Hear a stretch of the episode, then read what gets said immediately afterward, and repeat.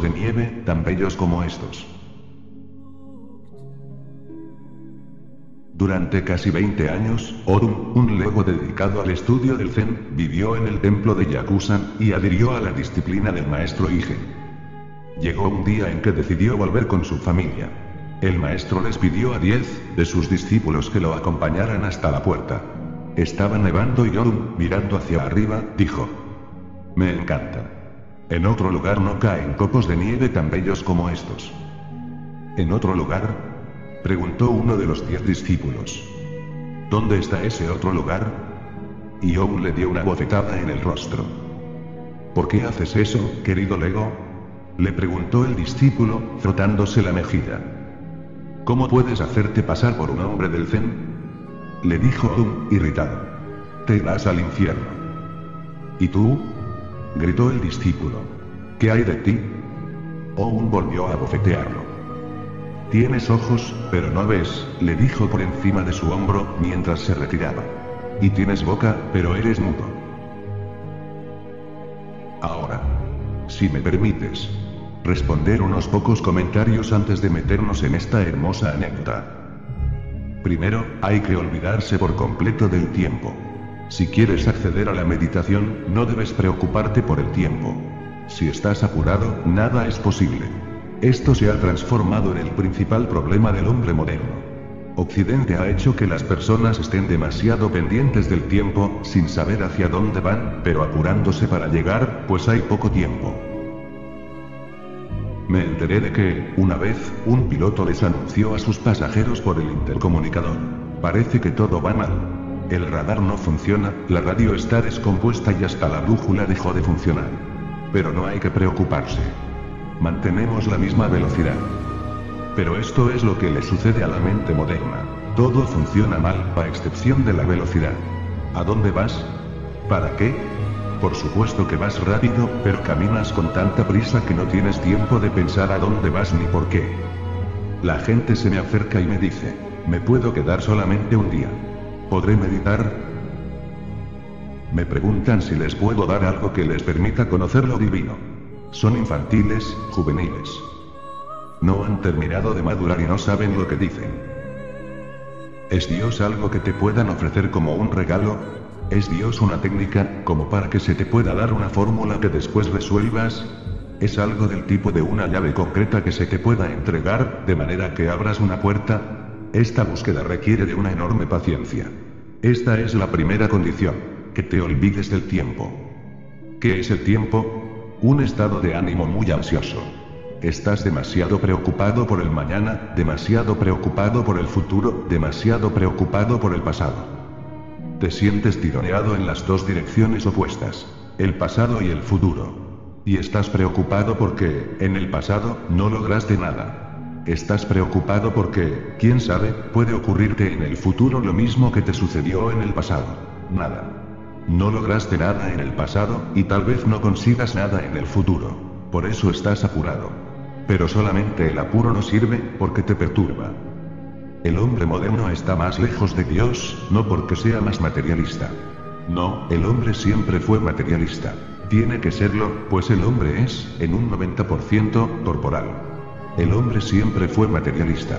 Esto no es nada nuevo. Se deberá a una excesiva educación y práctica científica, no. La ciencia no se opone a Dios. Tal vez no esté hecha para Dios, pero no está para nada en contra de él. Simplemente, afirma que Dios no es un tema de su incumbencia. Es así. Existen en planos diferentes. La ciencia no puede ni aceptar ni rechazar a Dios, porque no están en la misma dimensión. Las dimensiones difieren. Entonces, no es la ciencia que hizo ateo al hombre. Entonces, ¿qué es lo que está volviendo atea a la gente, alejándola cada vez más de Dios? No, ni siquiera el comunismo. El comunismo puede haber creado nuevos dioses, pero no destruyó al anterior. No puede hacerlo. El comunismo mismo es una religión. Entonces, ¿qué? Para mí, es la conciencia del tiempo, que es un factor nuevo en el mundo y en la conciencia del hombre, lo que está generando el problema y se arraigó profundamente, en particular, en el cristianismo y en el judaísmo. Se arraigó muy, muy profundamente. Y la razón de ello es que el cristianismo, el judaísmo y la religión islámica tienen las tres el mismo origen. El judaísmo. Las tres son religiones judías. En realidad, en el mundo hay solo dos religiones. Una es la hindú, y la otra, la judía. La religión maometana y la cristiana tienen raíces judías. Son solo sus retoños. El budismo, el jainismo y el sikhismo derivan del hinduismo. Son solo sus retoños. Hay un problema de raigambre profunda en el pensamiento judío. Que ellos niegan el renacimiento, no aceptan la teoría de un círculo de nacimientos. Creen que hay una sola vida, idea que prevalece en Occidente. Si hay únicamente una vida, estás apurado, porque el tiempo es poco y hay muchas cosas para hacer. No puedes moverte con serenidad. Por eso tanta velocidad. Todo se mueve rápidamente, todo el mundo teme que la vida se le escape de las manos, y solo hay una vida. En Oriente, se cree que cada uno tiene millones de vidas. No hay apuro, el tiempo no es escaso y no hay necesidad de preocuparse por él. Hay suficiente tiempo. Aunque se lo malgaste, siempre queda más tiempo en reserva. Ese temo. Renacerás una y otra vez, una y otra vez. Es un círculo. Te mueves por él, vas, vuelves. Vas y vuelves nuevamente. Por lo tanto, no es necesario preocuparse por el tiempo. Así, el Oriente es considerado por Occidente como letárgico, vago e inactivo. Nadie está preocupado, la gente se puede recostar debajo de los árboles, sin ningún apuro. Pero esta falta de apuro contribuye a la religión. La mente que está demasiado pendiente del tiempo puede crear muchos milagros materiales, pero perderá la dimensión interior, pues solo puedes acceder a ella cuando eres absolutamente paciente. Te perderás muchas cosas si eres paciente. Es cierto. Pero nunca te perderás a ti mismo. Si quieres crear un imperio de objetos y posesiones, date prisa. Piensa que el tiempo es dinero y que vale mucho. Entonces, úsalo para producir más y más objetos. Pero te perderás tú. Al morir, habrás construido un gran imperio de objetos, pero, cuando estés a punto de morir, llegarás a darte cuenta de que no lograste nada. Todo el esfuerzo habrá fracasado porque, si no accedes a ti mismo, no has conseguido nada. Si no llegas a ti mismo, no has llegado a ningún lado. La vida puede haber sido un viaje, pero no has alcanzado ninguna meta. Entonces, debes decidirte al respecto. Tienes que dejar de lado la conciencia del tiempo. Simplemente, olvídate del tiempo. Siempre hay tiempo. El tiempo no es como el dinero. Es como el cielo. Siempre está disponible. Eres tú el que no lo puede agotar. Entonces, no corras. Puedes sentarte con serenidad, puedes relajarte, puedes sentarte como un Buda. Observa la estatua de Buda. Está sentado, como si el tiempo no existiera. No parece tener prisa. En uno de los antiguos relatos zen se dice que, una vez, dos monjes estaban cruzando un río en bote. Uno era muy viejo, y el otro, muy, muy joven. Cuando se bajaron del bote, le preguntaron al hombre que los había llevado hasta la orilla. ¿Podremos llegar a la ciudad donde nos dirigimos antes de que se ponga el sol? Porque era un sendero escarpado y el sol estaba bajando. Tenían, como máximo, una hora. Tenían que llegar antes del atardecer porque, si se cerraban las puertas de la ciudad, tendrían que quedarse toda la noche en el bosque, fuera de la ciudad. Y era peligroso. Ahí había animales salvajes. El remero les respondió. Sí, es posible. Pero siempre que caminen lentamente. El viejo comprendió, pues los años le habían aportado cierta sabiduría. La juventud siempre está apurada. Esto es paradójico. Un hombre viejo tendría que estar apurado, porque le queda poco tiempo. Pero siempre es al revés. El hombre joven siempre está apurado, aun cuando hay tiempo suficiente. Porque esta prisa deriva de una energía interior, la ignorancia. Un hombre viejo entiende más las cosas. El hombre mayor replicó. Sí, comprendo. Pero el joven dijo. Ustedes son dos tontos. ¿Cómo puede uno llegar si camina lento? No pienso escuchar esta insensatez estúpida. Y salió corriendo. Era un sendero escarpado, y tenía tanta prisa que pasó lo que tenía que pasar. Se cayó. Se hirió, se lastimó, se le desparramaron todas las cosas.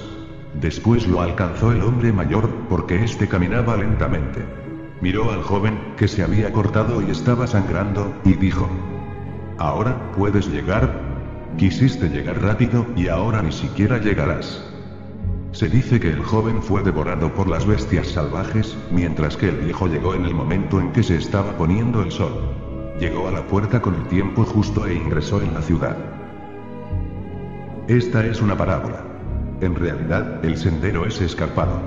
Cuando te diriges hacia lo divino, el sendero es escarpado. Hay valles y cúspides y, en cualquier momento, te puedes caer. El terreno es peligroso y hay millones de animales salvajes alrededor. Tienes que llegar a la puerta antes de que se cierre. Pero, si te precipitas, no podrás llegar porque, cuando corres rápidamente, no puedes estar consciente. ¿Probaste alguna vez correr rápidamente? Si lo haces muy rápidamente, la velocidad misma te intoxica. Por eso hay tantos adictos a la velocidad. Si manejas un automóvil, la mente quiere acelerar más y más, más y más. Esto te produce una intoxicación.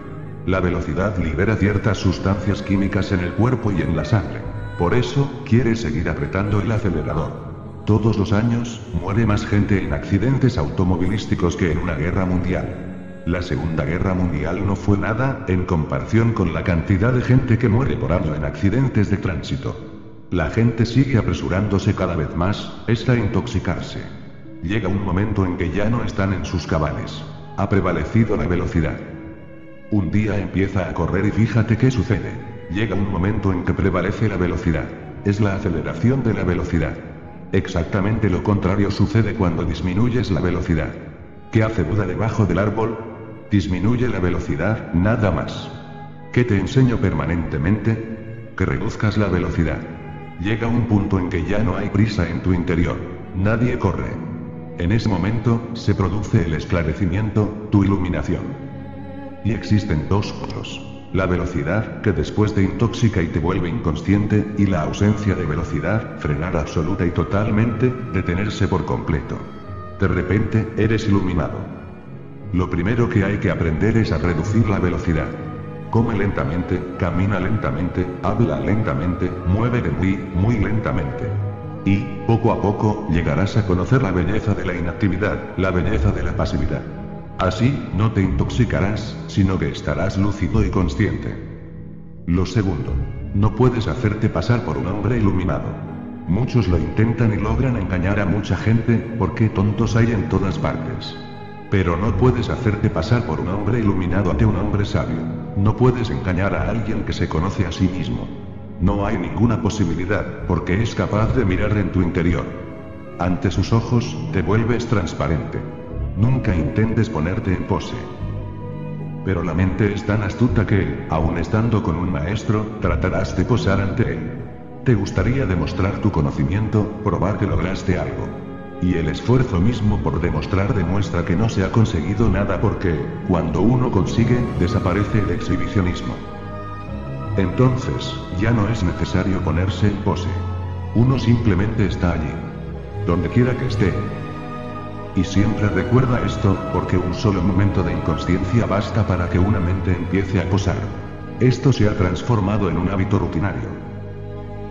Una vez, el doctor que atendía a Muya Nasruddin le dijo, Ahora, te estás comportando en forma absolutamente loca. Te vas a matar, y te advierto por última vez que tu comportamiento es suicida. Ya te dije que abandones todos tus hábitos irregulares. Haz una vida regular. Si no, pronto estarás muerto. Nasruddin le contestó. Pero siempre hice una vida regular. ¿A quién tratas de engañar? replicó el doctor. Anoche mismo te vi saliendo de la casa de una prostituta a medianoche, y vi que, al ir por el camino, estabas totalmente borracho. Entonces, ¿a quién quieres engañar? Nasruddin se rió con fuerza y dijo. Pero ese es mi hábito regular. Siempre hice una vida regular. Engañar a los demás es tu hábito regular. Se arraigó tan profundamente en ti que lo haces sin saber que lo haces. Sigues poniéndote en pose. Si es un hábito regular, ¿Cómo puedes abandonarlo de repente, cuando te presentas ante un maestro? Ahí también se conservan los hábitos regulares. Mahakasyapa, Sariputta, Mogalayan, todos los grandes discípulos de Buda, tuvieron que esperar dos años antes de que Buda comenzara a enseñarles. Sariputta preguntó. ¿Por qué debemos esperar dos años? Respondió Buda. Solo para tener tiempo de dejar los viejos hábitos, porque, si se conservan, no podrán escucharme. Si se conservan, no podrán verme. Si se conservan, todo lo que hagan será una confusión. Solo dos años para dejar que las cosas se aplaquen. Dos años sin hacer nada.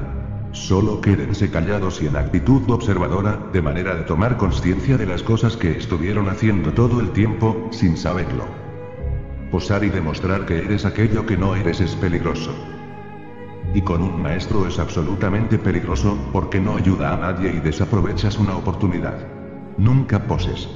Si lo haces, lo real no podrá aparecer y te seguirá rodeando la impostura. Si tienes muchas caras, ¿cuándo y cómo va a asomar la verdadera? Deja que aparezca tu verdadera cara. Deja de lado todas las posturas y todas las caras. Te sentirás confundido unos días, sin cara. Te sentirás muy incómodo, sin tus viejos hábitos y costumbres. Durante unos días, sentirás que has perdido tu identidad. Eso es bueno. Así debe ser. Has muerto para el sistema y has de empezar a vivir eternamente. Uno tiene que perder su propia identidad para recuperar la verdadera. Uno tiene que perder todas las caras para acceder a la verdadera. Aquella que tenía antes de nacer y que tendrá después de su muerte. Cuando ya no estés en esta existencia, la cara original estará contigo. Nunca poses. Ahora, trata de ingresar en este relato. Durante casi 20 años, Odum, un lego dedicado al estudio del Zen, vivió en el templo de Yakusan, y adhirió a la disciplina del maestro Ige. 20 años. La tercera parte de una vida, y esperó como si no hubiera apuro. 20 años. Piensa. Dos días parecen demasiado tiempo, dos meses, dos años, 20 años parecen el tiempo de toda una vida. Debe haber llegado a los 20 años, siendo un hombre joven, y al salir del templo era casi viejo. Toda tu juventud, toda tu energía, tiene que estar dedicada a la búsqueda. Pero recuerda que la conciencia del tiempo actúa como obstáculo.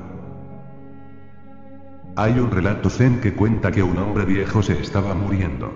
Entonces, llamó a su hijo y le dijo, me gustaría que aprendieras meditación antes de mi muerte, ya que, a lo largo de toda mi vida, llegué a descubrir que no hay nada más importante.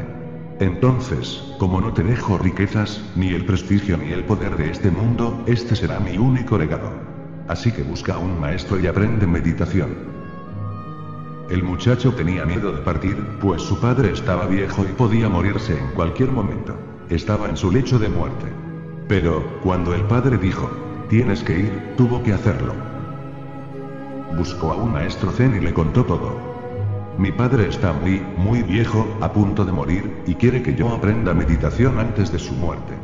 Le gustaría ver mi rostro meditativo y a mí me gustaría hacerlo feliz. Dime cuánto tiempo me llevará a aprender meditación. El maestro Zen le dijo. Tres años. El joven le suplicó. Haré el mayor esfuerzo que pueda, dedicaré toda mi energía a ello. ¿Cuánto tiempo? ¿Me llevará? ¿Cuánto tiempo?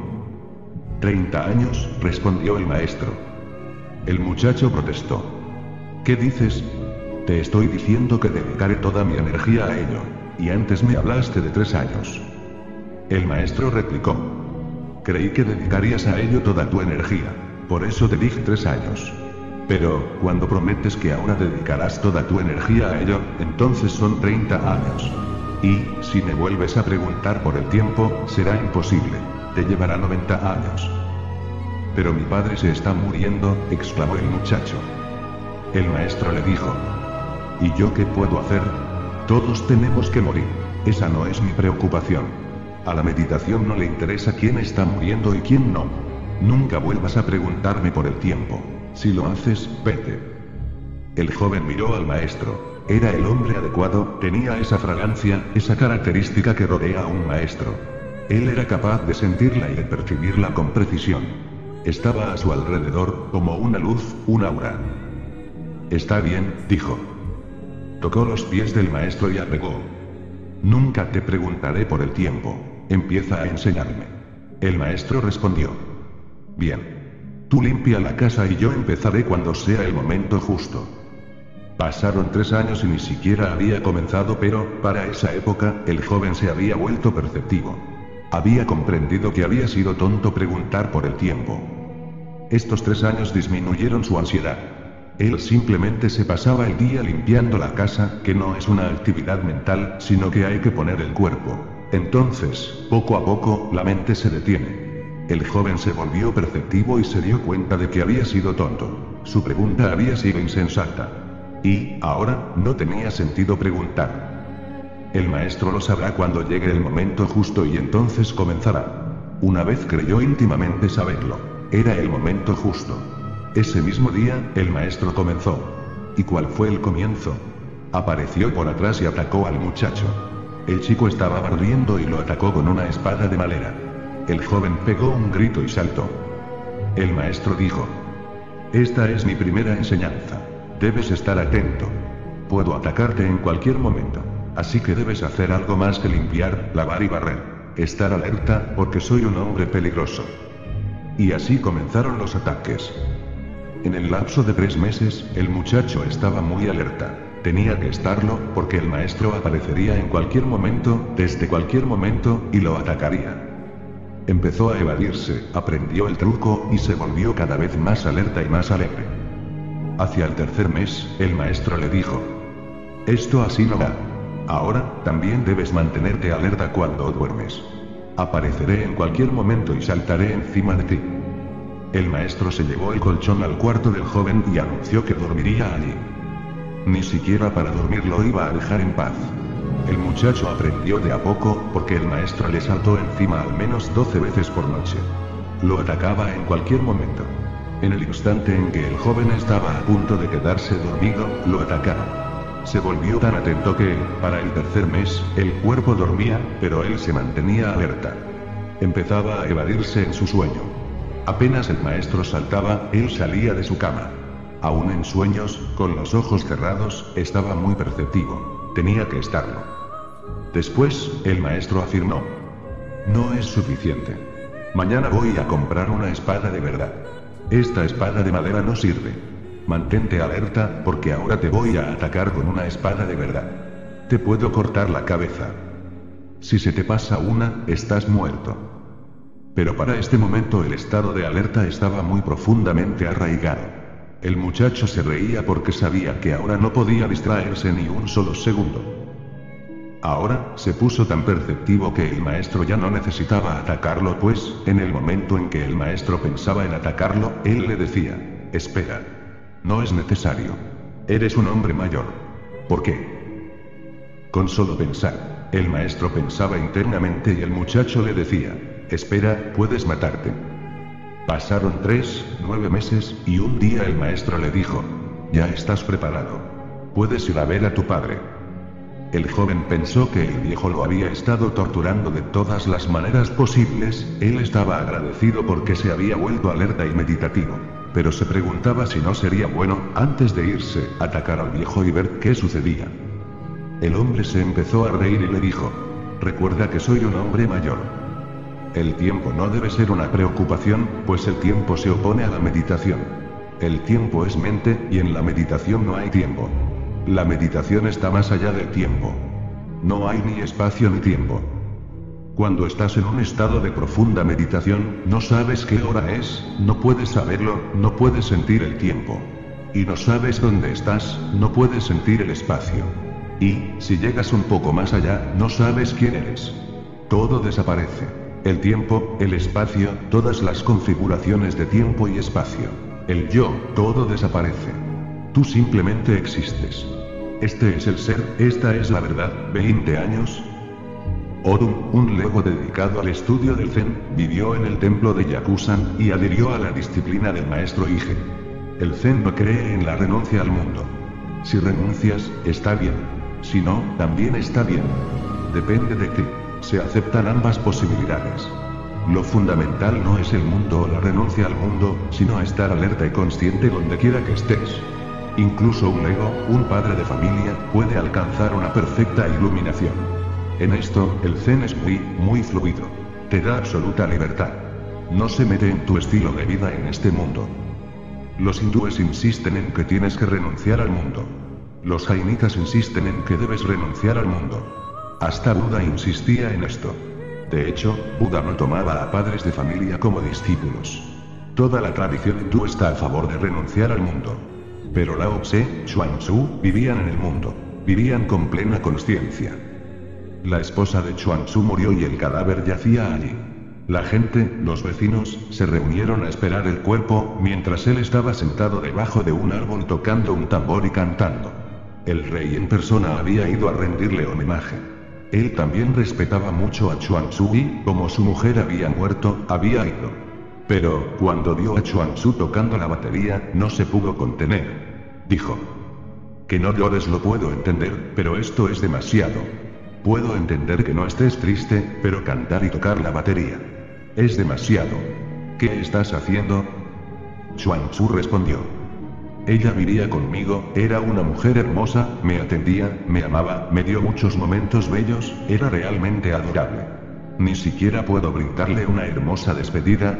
Ella se está yendo, tal vez no podamos volver a encontrarnos. No puedo ni siquiera cantar y tocar un poco el tambor mientras ella se va. Vivió tanto tiempo conmigo e hizo tanto por mí. Ni siquiera puedo hacer esto por ella. Es un hombre perfectamente consciente. No renunció a su mujer, vive en el mundo como un hombre común. Pero no es común, es extraordinario. De la unión del budismo y el Tao nace el Zen. Por eso el Zen dice que ambas cosas están bien. Si vives en el mundo, está bien, siempre que lo hagas con conciencia. Si renuncias, si prefieres renunciar, también está bien, siempre que lo hagas con conciencia. Es decir, que lo fundamental no es la forma, sino el espíritu. Este Oun era un lobo. No era un biku. No era un sannyasi. No había renunciado a la vida. Pero qué hombre. Durante 20 años, no había retornado con su familia.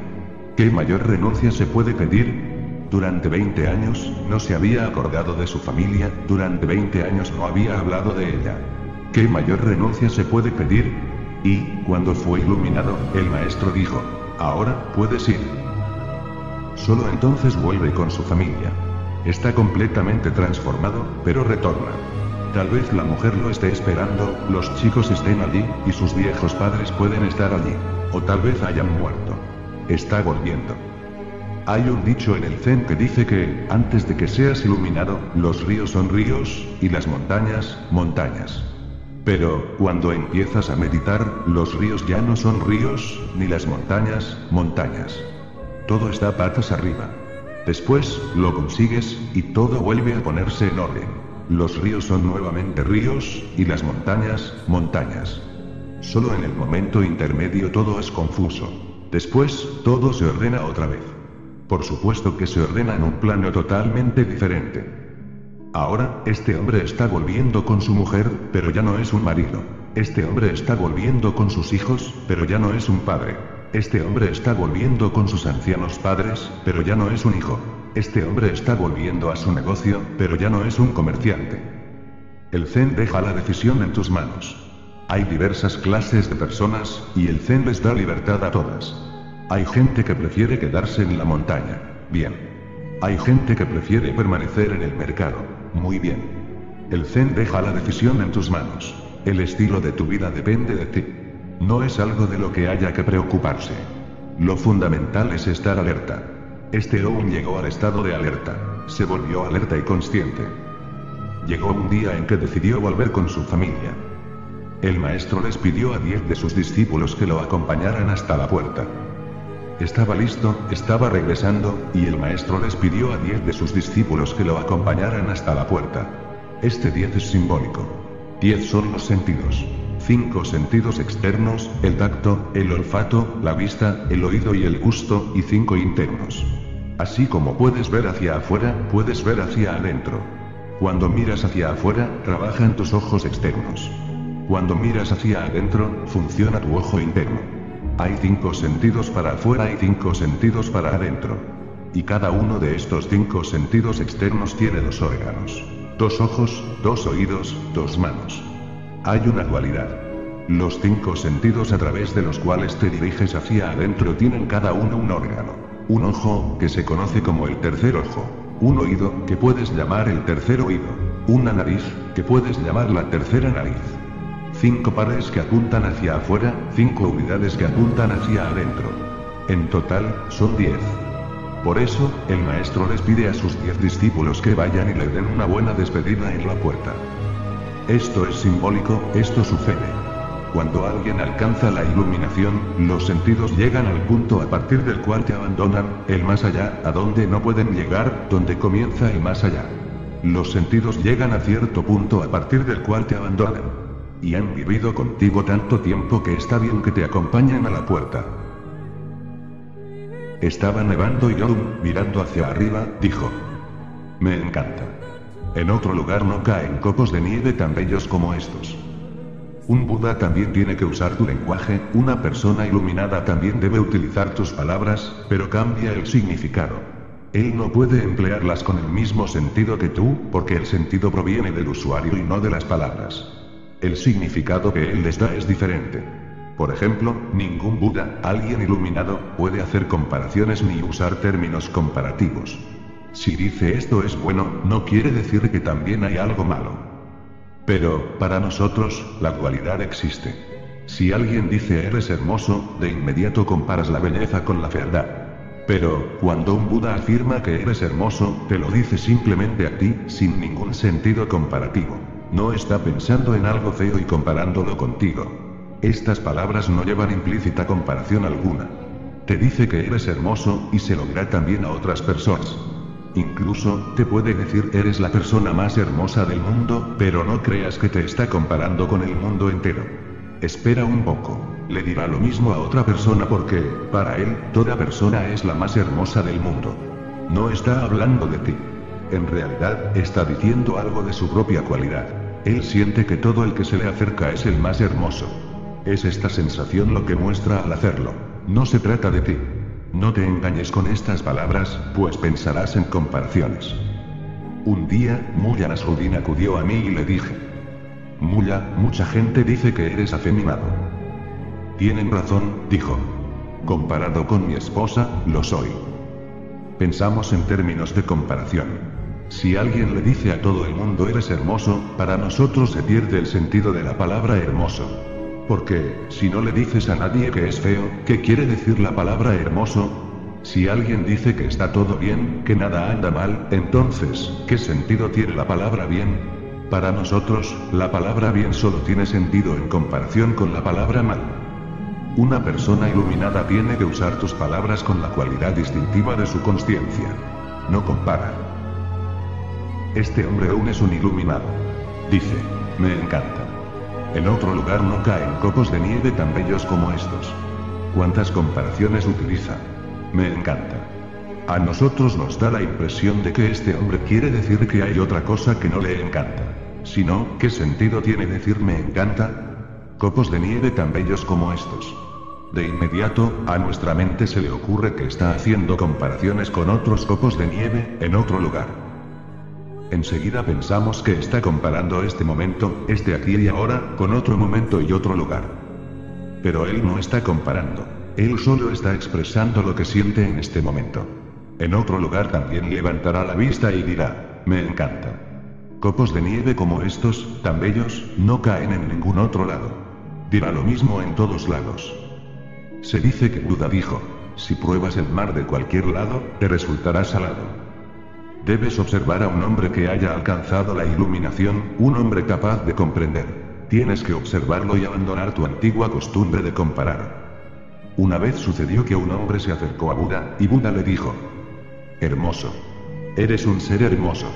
Jamás conocí a nadie como tú. Uno de sus principales discípulos, Ananda, estaba sentado cerca de él. Ananda siempre estaba presente. Se sintió incómodo. Cuando el hombre se fue, dijo. Pero a mí me dijiste lo mismo, y también se lo dijiste a otros, a mucha gente. Ya lo escuché muchas veces. ¿Qué quieres decir? Buda se rió y dijo. Todas las personas son hermosas, tan hermosas que todas son más bellas que todas las demás. ¿Qué sin sentido? ¿Cómo pueden ser todos más hermosos que todos los demás? Todos los demás están incluidos en el todos. Él no habla de la persona, dice algo acerca de su conciencia. Cuando accedes a la iluminación, el mundo entero se vuelve una alegría. Cuando la alcanzas, de repente, todo es hermoso, iluminado, luminoso. Nada es oscuro, nada es pecaminoso ni malo. Cuando estás satisfecho, miras a tu alrededor y todo es tan logrado, tan completo, tan perfecto.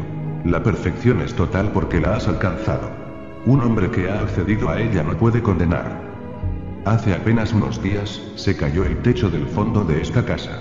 Y la primera idea que se me ocurrió fue, qué hermosa ruina. Era tan perfecta que no podías haber hecho una mejor. Era simplemente perfecta. Todo caía tan maravillosamente, tan de acuerdo con una pauta como si alguien lo hubiera hecho. Como si no hubiera sido un accidente, sino algo creado por una persona. Si puedes mirar las cosas con plena conciencia, todo es bueno. Te alegras por todo y puedes llenarlo todo de dicha. Eso es lo que pasaba. Mirando hacia arriba, dijo. Me encanta. En otro lugar no caen copos de nieve tan bellos como estos. ¿En otro lugar? Preguntó uno de los diez discípulos. ¿Dónde está ese otro lugar? Y tiene razón, porque de un hombre iluminado se espera que no compare. La comparación es propia de la mente ignorante. Es parte de la mente ignorante. Entonces, ¿cómo va a hablar un hombre iluminado en términos de comparación? Un hombre iluminado siempre está en el aquí y ahora. ¿Cómo puede hablar de otro lugar? No existe otro lugar para un hombre iluminado. Este discípulo debe haber escuchado todas estas cosas. Debe haberlas acumulado en su memoria y en su razón. Debe haber sido alguien que se guiaba en función de su cabeza. De inmediato, lanzó la pregunta. ¿Otro lugar? ¿Qué quieres decir? ¿Qué es este otro lugar? Estás entrando en comparaciones, y aprendimos que un hombre iluminado jamás compara, vive sin comparar, no conoce para nada la comparación. Si vives únicamente este momento, ¿cómo podrías comparar? ¿Cómo podrías decir que este momento es hermoso, si esto implica otro momento con el que lo estás comparando? Es decir, que otros momentos no son tan hermosos. ¿Qué tipo de logro es este? ¿Dónde está este otro lugar? Y aún le dio una bofetada en el rostro. ¿Por qué le dio una bofetada en el rostro? Para hacerlo entrar en sus cabales. Muchas veces es necesario que te abofeteen, porque a veces no alcanza con una respuesta sola. Genera más preguntas. Y, donde hay alguien que se guía por la cabeza, no le puedes contestar, porque la respuesta generará muchas preguntas más. Cuanto más respondas, más preguntas surgirán. Es necesaria una bofetada. ¿Has observado alguna vez que, cuando alguien te da, de repente, una bofetada, la mente se detiene por un momento, y, cuando es inesperada, absolutamente inesperada, ¿quién esperaría un acto tan irracional? Y habían venido a acompañar a este hombre.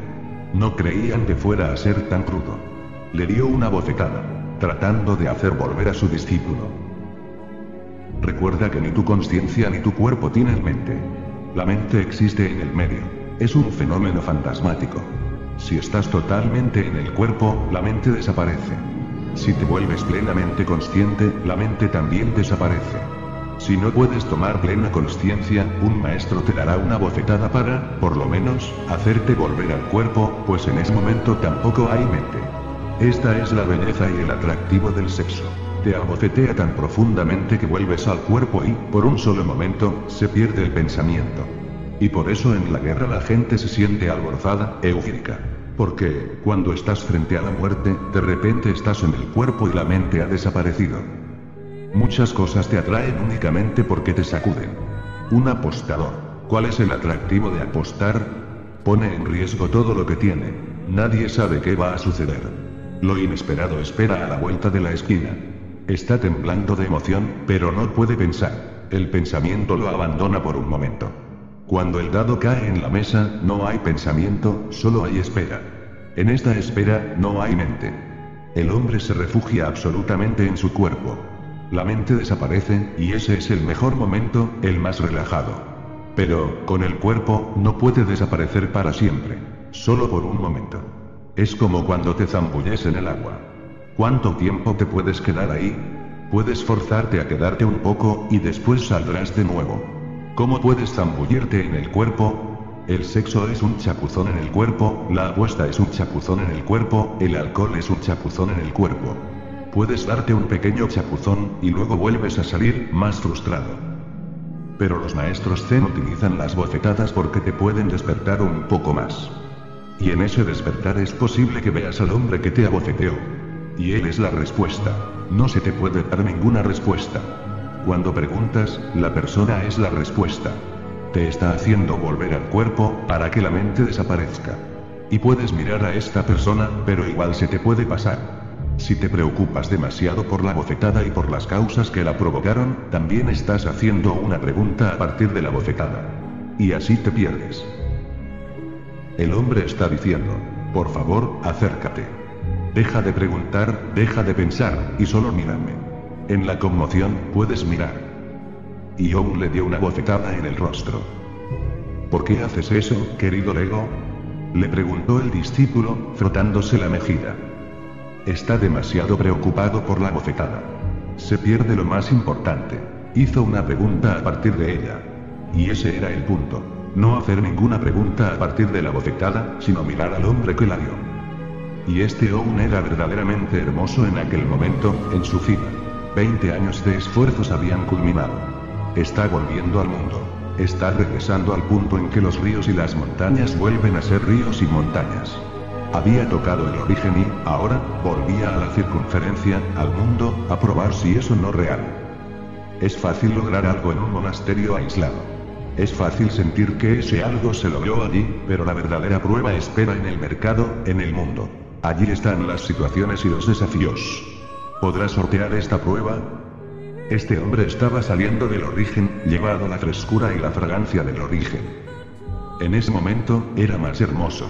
Tan fresco como una gota de rocío en la mañana, tan fresco como una flor de loto que está abriendo sus pétalos. Ese es el estado de conciencia más hermoso.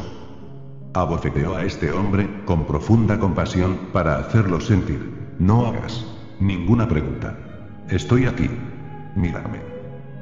¿Por qué haces eso, querido Lego? Preguntó el discípulo, frotándose la mejilla. ¿Cómo puedes hacerte pasar por un hombre del Zen? Le dijo un irritado. Te irás al infierno.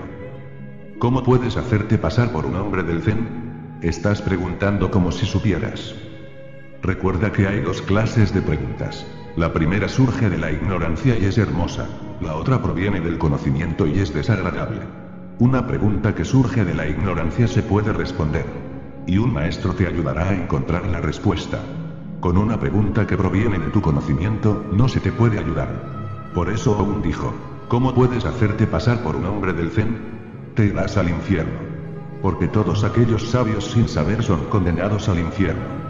Todos los estudiosos, si no se mantienen alertas y conscientes, y no ven que, a través de las teorías, están ocultando su ignorancia, creando a su alrededor una pantalla de conocimiento, tratando de ocultar el hecho de que no saben y posicionándose como si supieran, se irán al infierno. Un pecador puede irse al cielo, pero que vaya un estudioso es algo inaudito. Porque, si crees que ya sabes, están cerradas todas las puertas de entrada del conocimiento. Por eso él dice, furioso. Te irás al infierno. ¿Cómo puedes hacerte pasar por un hombre del Zen? ¿Y tú? gritó el discípulo. ¿Qué hay de ti? Oun volvió a bofetearlo. Oun está presente allí. Se lo puede sentir. En ese momento, lo puedes incorporar y se volverá parte de ti. Está a tu disposición. Y este discípulo pregunta. ¿Y tú? ¿Qué hay de ti? Su yo está herido. Él, condenado al infierno, su yo ha vuelto a la escena. La gofetada no lo ha despertado. Se ha dormido más profundamente. Ahora, tiene ganas de pelear, su enojo va en aumento. Y le dice, ¿y tú? ¿A dónde te vas a ir? Yo me iré al infierno, pero ¿dónde irás tú? Oun volvió a bofetearlo. Tienes ojos, pero no ves, dijo por encima de su hombro, mientras se retiraba. Y tienes boca, pero eres mudo. Y el hombre en la cima de su gloria, aquí estoy yo, dijo. Aquí estoy yo, y tienes ojos, pero no ves. Y tienes boca, pero eres mudo. Una boca es muda si es usada por la mente. Entonces, solo habla mecánicamente. Una boca no es muda cuando, en lugar de la mente, la utiliza el silencio. Entonces, recuerda que hay gente muda que habla continuamente, y hay gente callada que en verdad tiene boca, que no es muda, pero no conversa. Solo habla de lo que sabe, solo dice lo que puede ser útil, solo comenta lo que puedes necesitar. No necesitar hablar, solo lo hacen para ayudarte. Tú hablas. Es una loca necesidad interior que se debe a que no puedes permanecer en silencio. Sigues hablando nada más que para evitar el silencio. Tu conversación es un monólogo. No le hablas al otro. El otro es solo una excusa, y no te habla. Ni él te escucha a ti ni tú lo escuchas a él. Hace de cuenta que te escucha. Solo espera el momento correcto. Para empezar a hablar, espera el punto justo desde el cual seguir él, desde hacerse cargo de la conversación.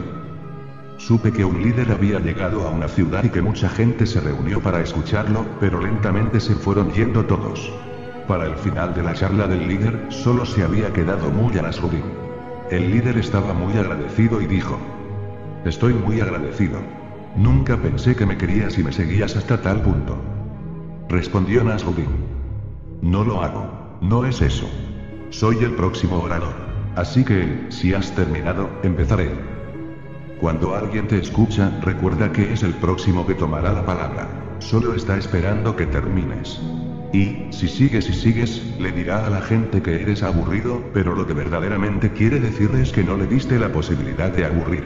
A estas personas, que nunca te dan la oportunidad de aburrir, se las llama aburridas.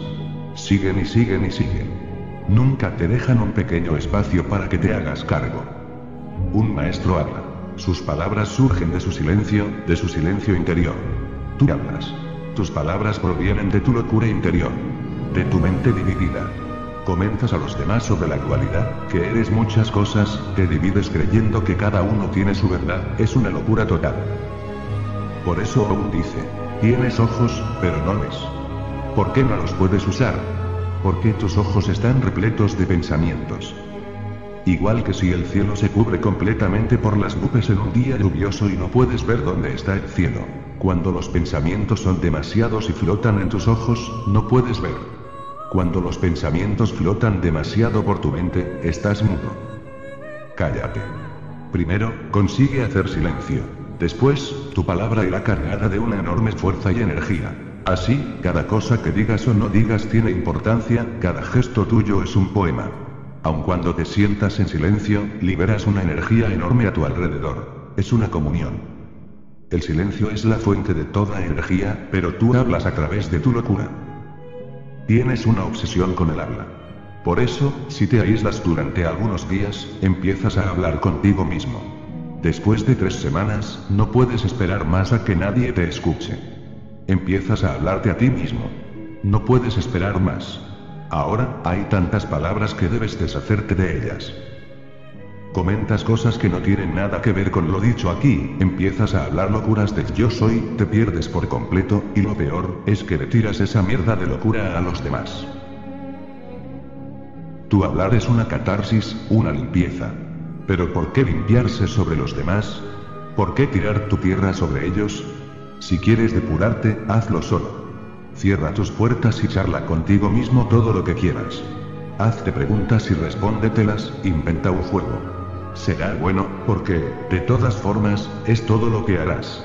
Pero, cuando lo haces con otros, nunca tienes conciencia de las pavadas que haces. Solo, te darás cuenta. Hazlo solo y pronto descubrirás lo que estuviste haciendo durante toda tu vida.